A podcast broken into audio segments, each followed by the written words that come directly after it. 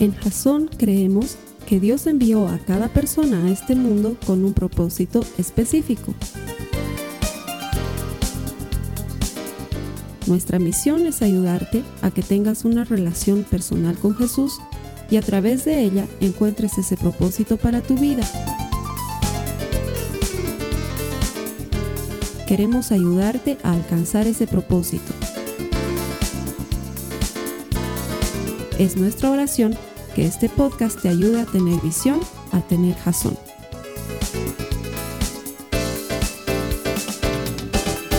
No sé si estuviste aquí la semana pasada, pero el Osby nos compartía sobre viajar ligero y nos eh, compartía sobre la importancia de tener un puño lleno para tener el otro vacío para poder usar el otro para cosas que valgan la pena. Entonces, no compres lo que no necesitas, no acumules demasiado, más bien sé generoso, más bien soltá, viaja más ligero. Ese era el mensaje la semana pasada. Hoy el mensaje se llama eliminar las distracciones y te voy a explicar por qué. La época suele distraernos con muchas cosas que no son realmente importantes.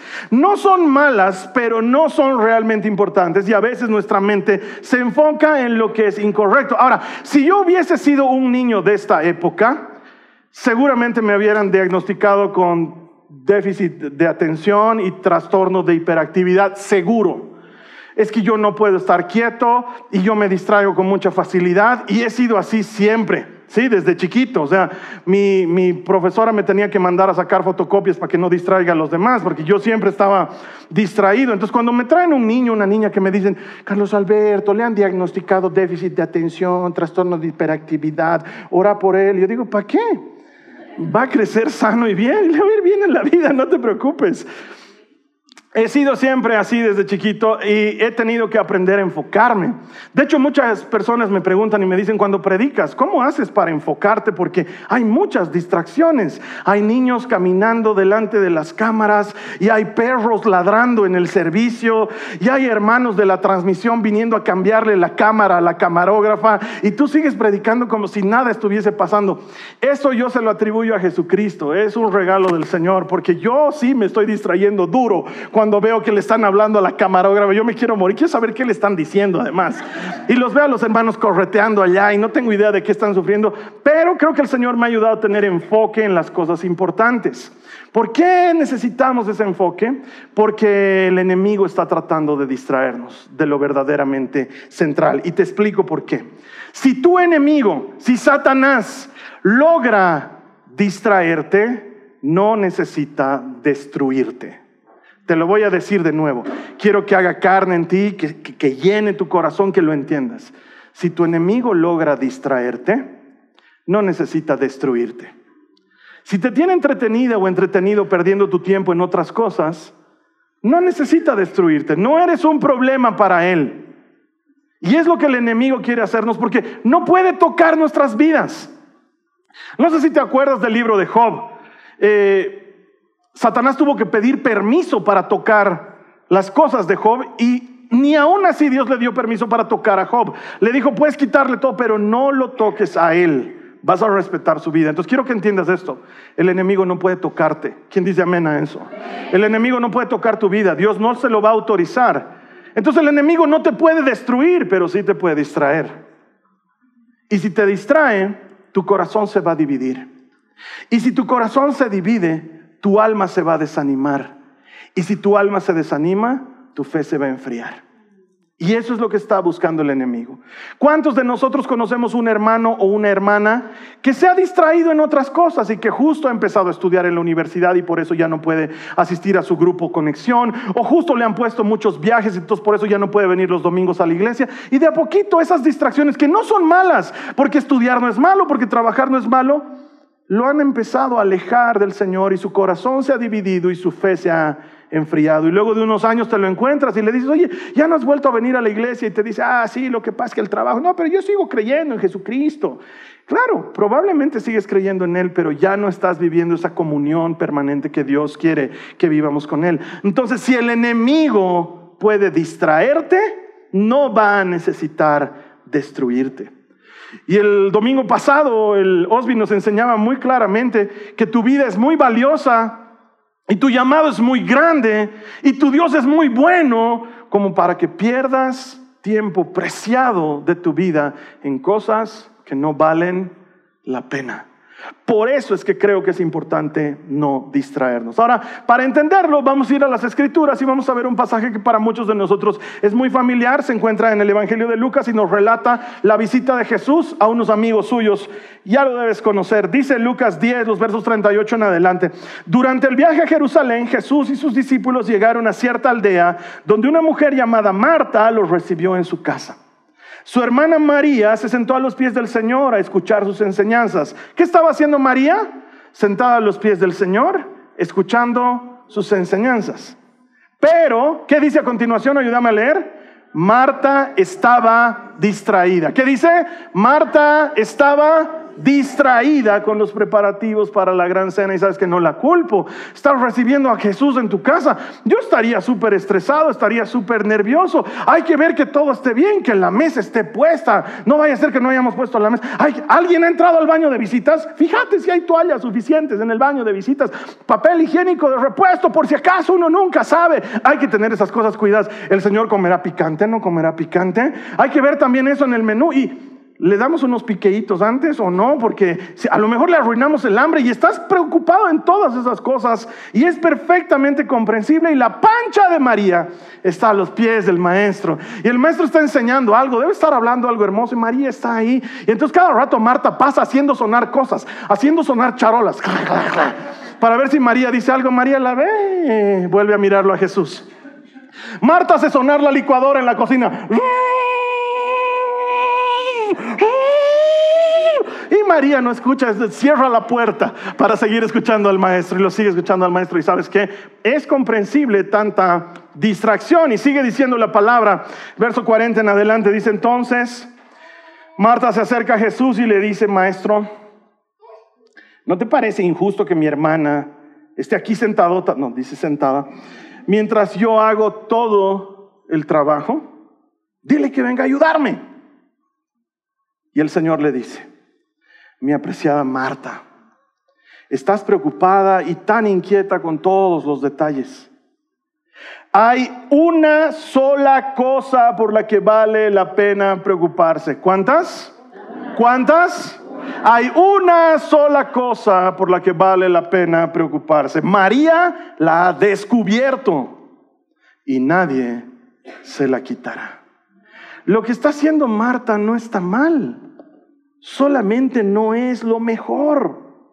Marta no es mala. De hecho, yo creo que Marta tiene un trastorno obsesivo compulsivo que algunas personas lo compartimos. Si tú eres obsesivo compulsivo, no te gusta que la mesa esté llena de manchas, de manitos, entonces siempre estás limpiando la mesa, no te gusta que la cortina se haya mordido de un costado, jalas la cortina para que esté bien. Y si alguien cerca tuyo está con la solapa, si tú se la arreglas y le dices, perdón, pero tu solapa está chueca, ¿y por qué? ¿Por qué? Porque sientes que las cosas no están bien y eso no es necesariamente malo. Gracias a las Martas con trastornos obsesivos compulsivos, comemos en Navidad. Gracias a ellas tenemos ropa planchada, porque sí, quiero decirles que aunque hay una generación conspirando para que no se planche la ropa, no, la ropa arrugada se ve horrible. Está bien que la ropa se planche. Gracias a Martas es que nosotros tenemos regalos de Navidad envueltos en papeles de regalo. Porque si fuera por los panchos Marías, los regalos llegarían en la misma bolsa que te la han dado en la tienda donde la compraste. Marta no está haciendo algo malo, solamente no está haciendo lo mejor. Y una sola cosa es la que vale la pena, dice Jesús. Y de esa cosa es de la que deberíamos preocuparnos. ¿Y sabes qué? Gracias a este pasaje me doy cuenta que con mucha frecuencia lo bueno es el peor enemigo de lo mejor. Y porque nos dedicamos a lo bueno, nos conformamos con lo bueno, nos estamos perdiendo de lo mejor. Por eso creo que hay que eliminar las distracciones. ¿Cuántos dicen amén a eso? Es mejor eliminar las distracciones. Sígueme en la Biblia, por favor. 1 Corintios 7, en el verso 35, dice Pablo, les digo esto para su propio beneficio, no para imponerles restricciones. Mi deseo es que hagan todo lo que les ayude a servir mejor al Señor. Quiero que leas lo que dice a continuación conmigo. Dice, con la menor cantidad de distracciones posibles. Quiero que sirvas al Señor con la menor cantidad de distracciones posibles. Ahora, en el contexto, esta parte de la Biblia está hablando a las parejas, a los matrimonios. Pero el principio aplica perfectamente para cualquier cosa. Quiero que sirvas al Señor sin distraerte. ¿Y sabes cuál es una de las cosas que más nos mantiene distraídos hoy en día? Se llama celular. Y todos lo tenemos en este momento. Es más, algunos ahorita lo están utilizando para algo bueno. Porque tienes ahí tu Biblia y la estás utilizando durante una prédica. Pero por si acaso, mientras el Carlos Alberto está hablando, chequeas un ratito el WhatsApp también. Porque te ha escrito tu hermana y te ha dicho, vas a llegar a tiempo al almuerzo, entonces le respondes un cachito. Y le dices, yo creo que llego, hermana. ¿No ve? El celular es una gran fuente de distracción. Existe más o menos hace unos veinte y pico años eso quiere decir que no lo necesitamos. La humanidad ha sobrevivido sin él durante miles de años. Pero hay gente que no puede tenerlo a esta distancia, su celular, porque empieza a entrar en ansiedad. Está lejos de su celo. ¿Y si suena? ¿Y si no escucho? Y peor si alguien empieza a acercarse a tu celular, es como que no notes mi celular. Es más, hay gente que ha conseguido aplicaciones que le sacan un screenshot a la persona que está tratando de desbloquear su celular cada que trata de desbloquear, para que sepas quién quiere ver mi celular. ¿Por qué? Porque en promedio la gente necesita ver su celular cada 10 minutos. Wow, eso es harto. Es más, no sé si alguna vez has sentido que tu celular vibra en tu bolsillo o en tu cartera y cuando ves, no había estado vibrando. ¿No te ha pasado? Ah, es un fenómeno físico que los científicos han logrado descubrir, que se llama miedo a perderte algo. Tu cuerpo lo somatiza en una sensación física. Es bien chistoso lo que pasa. ¿Por qué? Porque en promedio las personas pasan dos horas diarias viendo su celular. Esos son siete años de tu vida en una vida promedio de entre 60 y 75 años. ¿Quieres pasar siete años de tu vida viendo al celular? Perdiéndote lo que está sucediendo alrededor, porque en realidad lo hacemos a costo de perder lo que está sucediendo alrededor nuestro. Te he dicho, la gente va a un concierto y filma el concierto, en lugar de ver el concierto. La gente va a ver a sus hijos jugar fútbol para filmarlos, en lugar de verlos jugar fútbol. Encima tienes 500 videos que nunca más has visto ahí adentro. Pero te has perdido del valioso momento de estar ahí con la gente. Y eso es lo que nos está llevando a mucha distracción y nos está haciendo perder de lo verdaderamente importante. Mira lo que dice Proverbios en el capítulo 5, en el verso 8. Dice, aléjate de ella no te acerques a la puerta de su casa. Aquí Salomón está aconsejando a su hijo sobre la mujer promiscua. Y le dice, no te acerques a su casa, alejate lo más que puedas. Y sabes qué, quiero tratar a las distracciones de mi vida como trato al pecado y a la tentación. Si al pecado y a la tentación los tengo que tener lejos para no caer en ellos, también puedo tener lejos las distracciones de mi vida. ¿Esto qué es? Ponte una aplicación que te mida cuánto tiempo estás en línea. Bloquea las aplicaciones cuando ya las has usado mucho. Los teléfonos te dejan hacer eso. Si ya has utilizado media hora tu celular, puede bloquear tu WhatsApp, puede bloquear tu Instagram, puede hacerlo. Haz cosas de ese tipo. Eh, yo siempre les digo, odio el WhatsApp. No me contactes por WhatsApp, probablemente no te voy a responder porque no lo tengo con notificaciones. No me avisa si alguien me ha escrito, no me avisa si alguien me está llamando, no me avisa de nada. Yo el WhatsApp lo veo porque quiero, no porque me está demandando algo. Haz algo similar. Si tienes una aplicacioncita que te está quitando tiempo de estar con tu familia, quita la aplicacioncita. Ay, es que es mi único jueguito con el que juego Carlos Alberto. Entonces ponte un horario para jugar. No está mal que juegues, entendeme, no es malo, solo no es lo mejor. Y si tu enemigo puede distraerte, no necesita destruirte. ¿Y sabes qué? Si lo tratamos al celular o a cualquier otra distracción como un hombre prudente trataría a una mujer promiscua, lo vas a tener lejos para no caer en esa tentación. Porque, ¿para qué tendrías que evitar caer en la tentación mañana si puedes destruir el disparador de la tentación hoy? Si eliminas lo que te tienta hoy, no vas a necesitar luchar con esa tentación mañana. Es importante, es urgente, es necesario eliminar las distracciones. Segundo, es mejor enfocarse en lo que realmente importa. es mejor enfocarse en lo que realmente importa. ¿Quiénes aquí quisieran tener una vida de éxito? Levanten su mano. ¿No les gustaría más tener una vida de significación? Más que ser exitoso, ser significativo para alguien más. Te cuento que nadie en esta vida puede llegar a ser de significación para otros, es decir, valer para otros, ser recordado por los demás por cosas importantes, si no lo haces intencionalmente. Y si quieres ser de significación para alguien más, tienes que aprender a decirle no a lo bueno para poderle decir sí a lo mejor.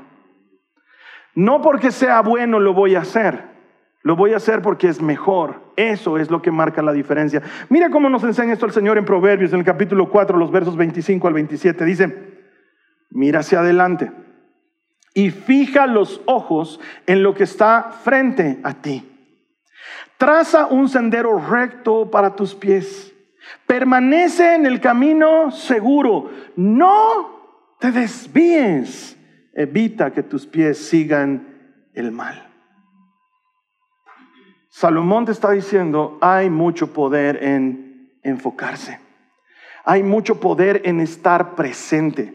Hay mucho poder en hacer las cosas intencionalmente. Así que te quiero compartir lo que yo considero que es un consejo de oro si quieres ser una persona de significación. Y mira, no voy a descubrir la pólvora, pero si utilizas el consejo que te voy a dar, tu vida se va a transformar radicalmente en beneficio de los tuyos y en beneficio de tu relación con Dios. El tip es el siguiente. Cada vez que estés por hacer algo, cuando vayas a ir a una cena con tu familia, cuando estés invitado a tomarte en la casa de tus tíos, cuando estás yendo a ver la presentación de baile de una de tus hijas, cuando has ido a ver el partido de fútbol de uno de tus hijos, cuando has salido con tu esposa o con tu esposo, cada vez que vayas a hacer algo importante, pregúntate a ti mismo, ¿A qué estoy viniendo? ¿A qué estoy viniendo? Y cuando respondas, haz solamente eso. Por decirte, he venido a ver el partido de fútbol de mi hijo. Entonces, voy a ver el partido de fútbol. No filmes, no fotografíes, no charles, ve el partido de fútbol. Llena tus ojos y tu corazón de ese momento y las cosas van a ser diferentes. ¿A qué he venido? A adorar al Señor. No he venido a charlar, no he venido a distraerme, no he venido a ver si el vestido de la hermana o la camisa de la... He venido a adorar. Levanto mis manos, cierro mis ojos, adoro a Jesucristo. La horita que dura esa adoración, porque tampoco es la muerte, son 45 minutos. Adoras y listo, has hecho lo que tenías que hacer. El arte de estar presente, ¿a qué he venido? A cenar con mis amigos, cenar con ellos, conversar, reí, contar cosas, compartan la comida, despreocúpate de tu celular, despreocúpate de la hora, has ido a estar con gente, disfruta del arte de estar presente. Jesús está en la casa de Marta y de María y está ahí. No está hablando con Pedro y diciéndole cuántas cestas han quedado del último multiplicación de los panes, Pedro. Han quedado 12 maestros. Ya vamos a tener que hacer una división porque tengo unos amigos a los que tengo que llevarles. Entonces nos quedaremos seis con nosotros. Maestro, te invitamos un poquito de falda. No, gracias, Marta. Ya estoy lleno. Tenemos que llevar eso, hermano. ¿Y sabes qué es de Juan? ¿Por qué no ha venido? No, está trabajando ahí en la... Que, deje las peces, hermano. Maestro, ¿te podemos invitar un poquito más de mocochito? No, gracias.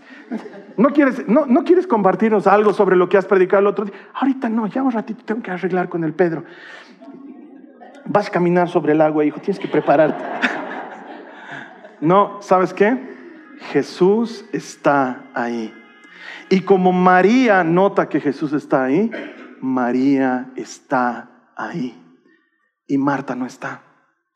Marta está ocupada en algo bueno, pero no es lo mejor. Marta está preparando una cena increíble, pero se está preparando de la cena increíble para su alma. Y mientras María está recibiendo un alimento que nunca perece, Marta se está preocupando por botar la basura del alimento que va a terminar en la cloaca. El arte de estar presente. Cuando converses con tu esposa, con tu esposo, conversa con ella. Pasa tiempo con él. Que se vuelva significativo. Cuando tu hijo, tu hija se te acerque y te diga, mamá, quiero preguntarte algo, prestale toda la atención. No dejes que el iPad te lo quite, no dejes que el Netflix te lo quite. No va a venir a pedirte consejo otro día. Ese día es valioso, ese día es importante. Hay que enfocarnos en lo que vale realmente la pena. Y lo hace sin distracciones y lo hace sin pausa. ¿A qué he venido? A trabajar. Trabaja. Haz ese informe. Termina con ese proyecto que estabas haciendo. Sí, pero un ratito tengo que darle like a mi amigo porque me... Olvídate del like. De aquí a dos minutos a nadie le iba a importar, ni siquiera dos semanas, de aquí a dos minutos. ¿No te has recordado Facebook alguna publicación tuya de hace años que dices, yo cuándo he publicado esto? Son cena.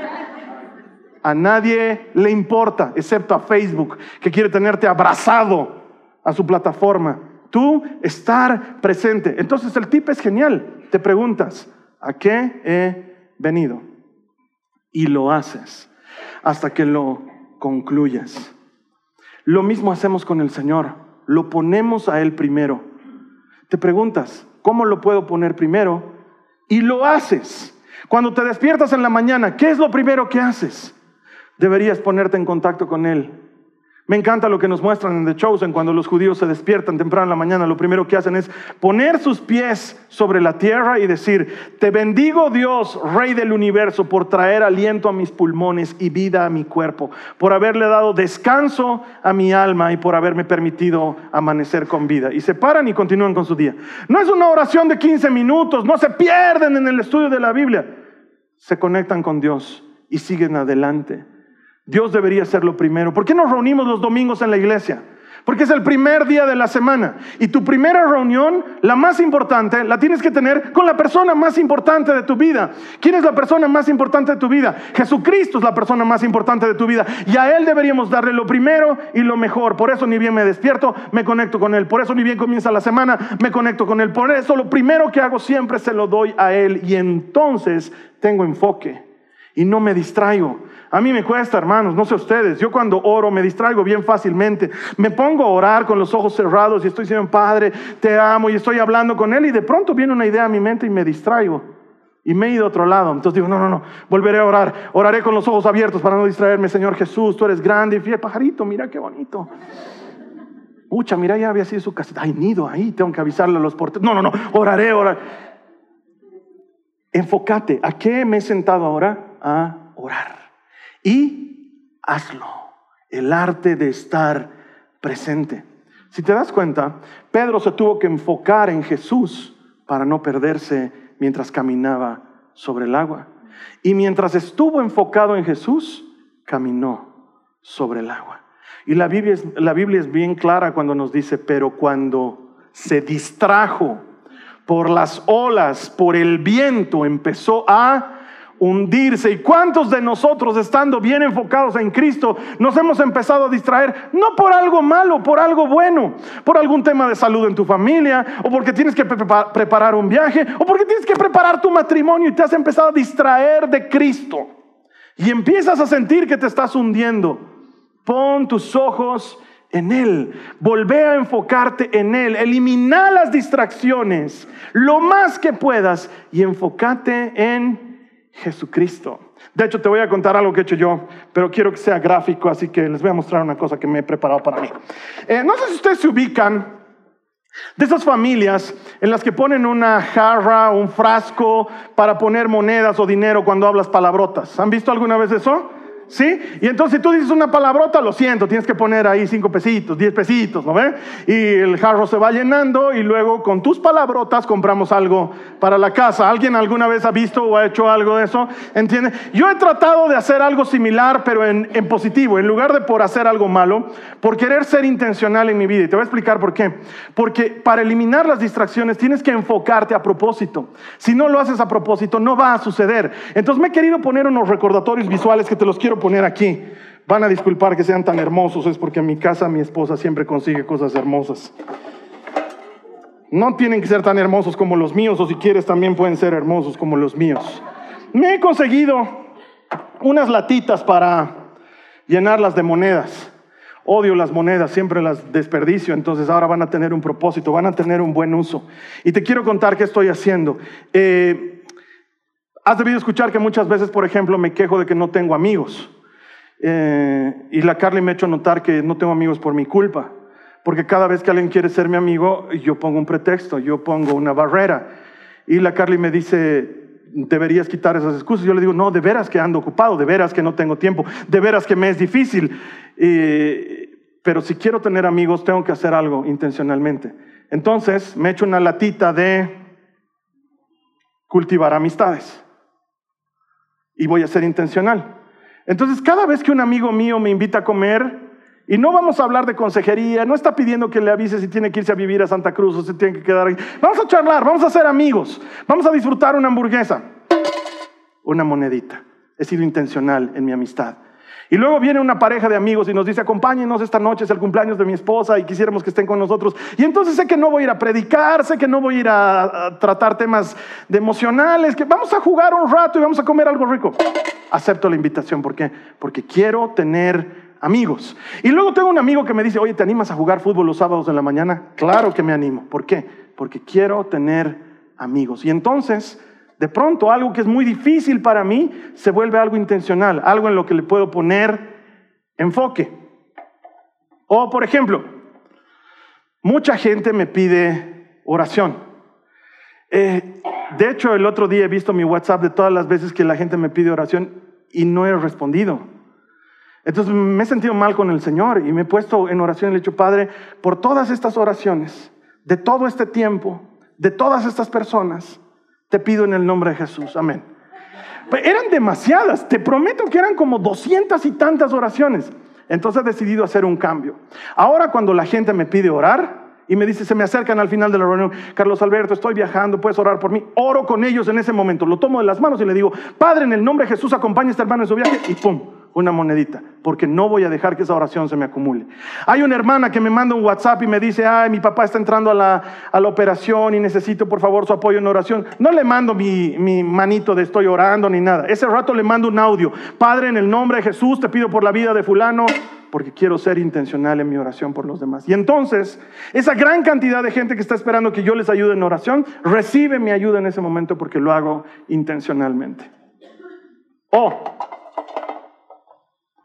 soy un tipo que anda con su mente todo el tiempo en esto. ¿sí? Y preparar charlas y preparar enseñanzas y estudiar la palabra de Dios y meterme en las escrituras. Y luego me he dado cuenta que después de un tiempo, todos los videos que veo son para aprender. Y todos los libros que leo son para aprender. Y todos los podcasts que escucho son para aprender. Nada es distracción, nada es, nada es tiempo de ocio, nada es tiempo libre. Y mi mente no logra desenchufarse. Entonces cuando me echo a dormir en las noches, mi mente sigue dando vueltas. En las cosas de la iglesia, y en las cosas que tengo pendientes y que tengo que enseñar. Y no he revisado bien Romanos 6, no he revisado bien Romanos 6, tengo que volver a revisarla, como si se fuera a escapar de ahí. Entonces he encontrado algo que puedo hacer. Yo tocaba teclado desde que era muy changuito. Y es una cosa que le he ido dejando y le he ido soltando. Entonces, hace unas tres semanas atrás se me prendió el foquito. Volveré a tocar mi teclado.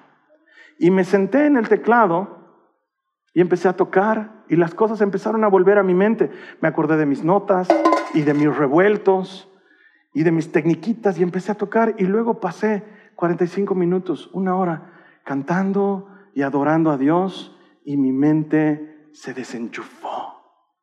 Y entró la María Joaquín y me dijo, papá, ¿qué estás haciendo? Y le dije, estoy tocando mi teclado. Wow, hace rato que no hacías esas cosas, sí. Mi mente encontró descanso y mi alma ansiosa dejó de acelerarse. Y cuando la Carly llegó en la noche le dije, tienes que escuchar cómo estoy tocando porque me he acordado y he aprendido. Me he encontrado unos tutoriales para tocar mejor teclado. Ya no estudio, ya no aprendizaje, ahora hobby, distracción. Y lo hago intencionalmente. Le mandé un audio a la Nicole, escucha cómo estoy tocando teclado, hijita. Y ella me, me mandó otro audio gritándome de alegría, papi, suena hermoso, estoy feliz por ti. Una cosa que no hacía hace años y que le ha traído paz a mi corazón, a mi alma acelerada que vive pensando en el trabajo. Y el trabajo me afecta en todas las áreas, porque trabajo con mi esposa.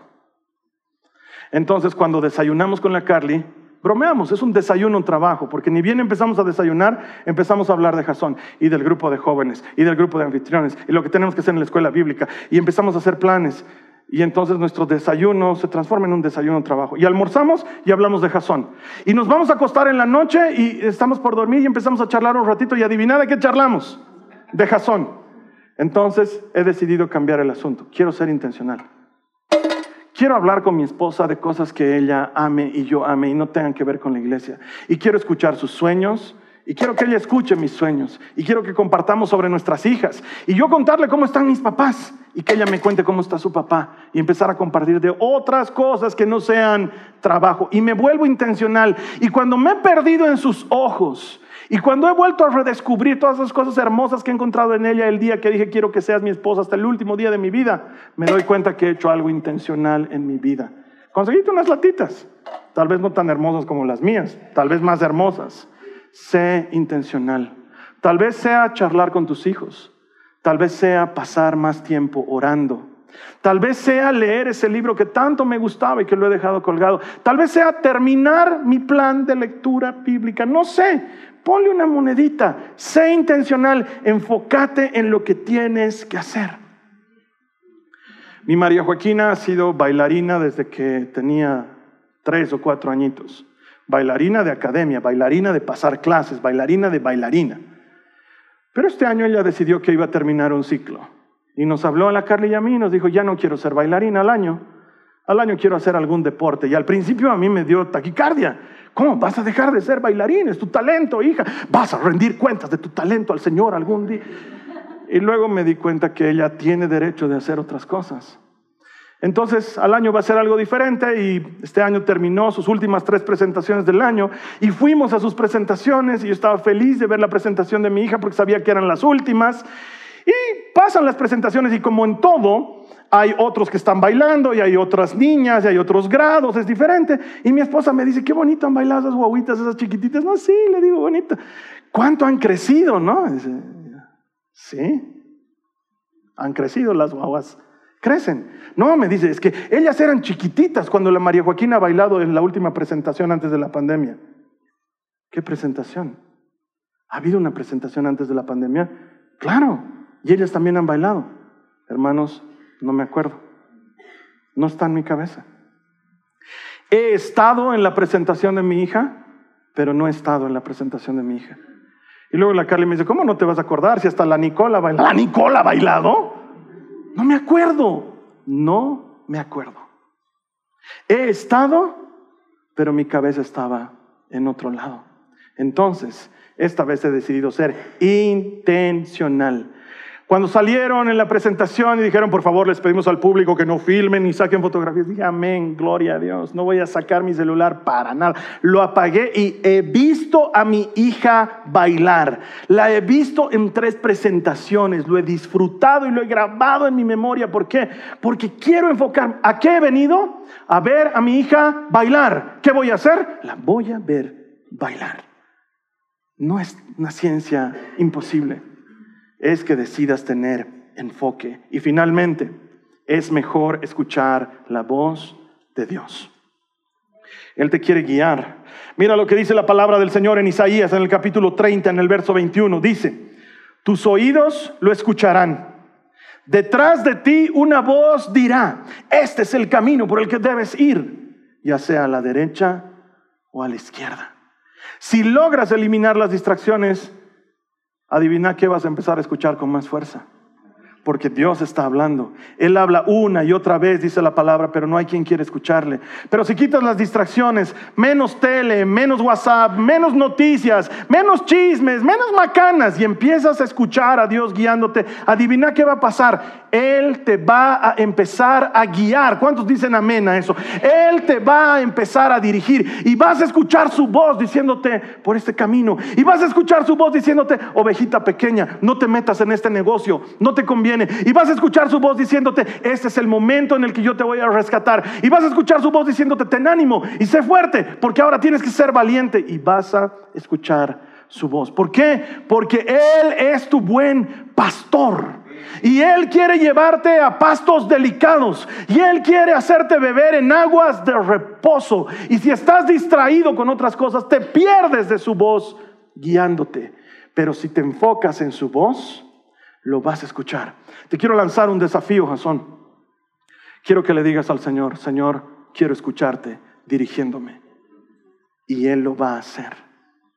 Pero tú tienes que comprometerte a eliminar las distracciones, quitarlas de tu vida y enfocarte en lo que es verdaderamente importante. Y si le, le entregas ese pedazo de tu atención a Dios, Él lo va a transformar en algo grande. Como ustedes saben, mi hija Nicole está de intercambio. Está en el exterior y un día nos llama la Carly y a mí, nos cuenta de algo que estaba haciendo. Era una actividad bien linda en una ciudad bien grande, de esas ciudades enormes. Y estaba con una de sus amigas y salieron de la actividad y estaban regresando a su casa. Y no era una calle fea, no era una calle sombría, era una calle normal, pero ella escuchó una voz que le decía, Nicole, no vayas por esa calle. Entonces ella nos llamó y nos dijo, papá, he escuchado que era el Señor el que me decía, no vayas por esa calle. Era el Señor, papá. ¿Y qué has hecho, Nicole? Le he hecho caso. Me he acordado de todo lo que tú me has enseñado, que cuando escuche la voz de Dios, que le haga caso. Pero no sé si era la voz del Señor o no, pero a mí me parecía que era la voz del Señor. Y claro, existe una muy alta posibilidad de que tú dentro tuyo escuches una voz tuya también. Pero también existe una muy grande posibilidad de que si le has dicho al Señor, háblame, Él te conduzca y Él te hable. ¿Y qué has hecho, Nicole? ¿Le he hecho caso? No he ido por esa calle, mi amiga me ha dicho, ¿qué está pasando? Y le he dicho, el Señor me dice que no vaya por aquí. Y si tú le das campo al Señor en tu vida, Él te va a hablar y te va a empezar a dirigir. Y hazle caso. Cuando Él te diga, no, no, no, no por ahí, no vayas por ahí. Y cuando te diga, no es el momento, no es el momento, no es el momento, no lo hagas. Y sé dócil a la guía de Dios. Isaías 30, 21, escucharás una voz detrás de ti que te dirá claramente si debes ir a la derecha o a la izquierda. ¿Y cuántos de nosotros andamos desesperados de eso? Y venimos y buscamos consejería o que ore alguien por nosotros para que nos diga si hay que ir a derecha o izquierda. Y te cuento que Dios quiere decírtelo a ti en persona. ¿Quién dice amén a eso? Te lo quiere decir a ti en persona. Hazle caso, escúchalo cuando te habla. Va a venir como una palabra, o va a venir como una descarga de información, o va a venir como una urgencia, como un impulso. Y tú hazle caso. Pero Carlos Alberto, ¿y si me equivoco? ¿Y si mi voz? El corazón es engañoso más que todas las cosas y es perverso. ¿Qué tal si he ido detrás de mi corazón? Es una posibilidad. Pero si tú tienes al Señor en el primer lugar, si de veras lo tienes en el primer lugar, la palabra del Señor dice, no te tengas por inteligente, sino que ten al Señor como el número uno en tu vida. Encomiéndale tu camino y Él va a enderezar tus sendas. Sí, existe la posibilidad de que me equivoque, pero cada vez que vuelvo al Señor, Él endereza mi camino. Y Él quiere hacer eso contigo. Escucha su voz, pon tus ojos en Él y hazle caso. Cierro con un ejemplo. Eh, antes de casarme, yo siempre he sido obsesivo compulsivo, no es que es de ahora, no, es de toda mi vida. Sí, los chicos se ríen cuando acomodo las sillas, y, pero estábamos, hemos acomodado igual, me dicen. No, hermanos, les aseguro que no han acomodado igual. Tengo un problema, oren por mí. Era así desde siempre. Mi obsesión era mi auto. Mi auto era impecable. Tú lo veías y brillaba por donde lo mirabas cera y silicona todos los días del Señor y adentro olía a chicle. He comprado todos los ambientadores de chicle que han existido siempre. Y cuando estaban empezando a desgastarse, ponía un nuevo eh, ambientador de chicle y el viejo, ¿sabes qué hacía? No lo botaba, lo guardaba en una bolsa que guardaba en la maletera de mi auto donde he acumulado como 500 ambientadores para que mi auto siempre huela a chicle. Tú abrías la maletera y, y todos me decían, ay, parece en la aldea de los pitufos, qué lindo esto. Porque así era mi obsesión con mi auto. Y estaba prohibido comer en mi auto. Ni qué decir fumar. Yo no entiendo la gente que fuma en su auto. ¿Cómo pueden sentir esa asquerosidad allá adentro? El mío huele a chicle. Y me casé. Y tuve hijas. Y las hijas empezaron a comer en el auto. Entonces yo empecé a esforzarme más todavía. El Señor me ha dicho que me esfuerce y sea valiente, a esto se ha debido estar refiriendo. Entonces, en cuanto llegábamos a la casa y guardábamos el auto, yo entraba corriendo, sacaba la aspiradora y... Y la Carlis entraba con las bebés a la casa y me miraba nomás y yo horas limpiando el auto. ¿Para qué? Para que ni 15 minutos después al salir otra vez ya había puré encima del auto, ya habían miguitas y yo odiaba las miguitas. Y en una de esas que estaba limpiando las miguitas, te lo puedo prometer, escuché una voz que me decía, esas migas que tanto detestas ahora, un día las vas a extrañar con el alma. Y tuve que apagar la aspiradora y renunciar a tener un auto limpio. Y como quisiera que ahora hayan miguitas en mi auto. Ya no hay miguitas. De hecho, muy pocas veces ya quieren ir conmigo en el auto. Y amaría encontrar un pedazo de galleta. Ya no hay ese pedazo de galleta. ¿Era malo limpiar mi auto, hermanos? No, era bueno. Solo no era lo mejor. Solo no era lo mejor. Y quizás por estas fiestas tú también ahora estás empezando a enfocarte en lo bueno, pero no en lo mejor.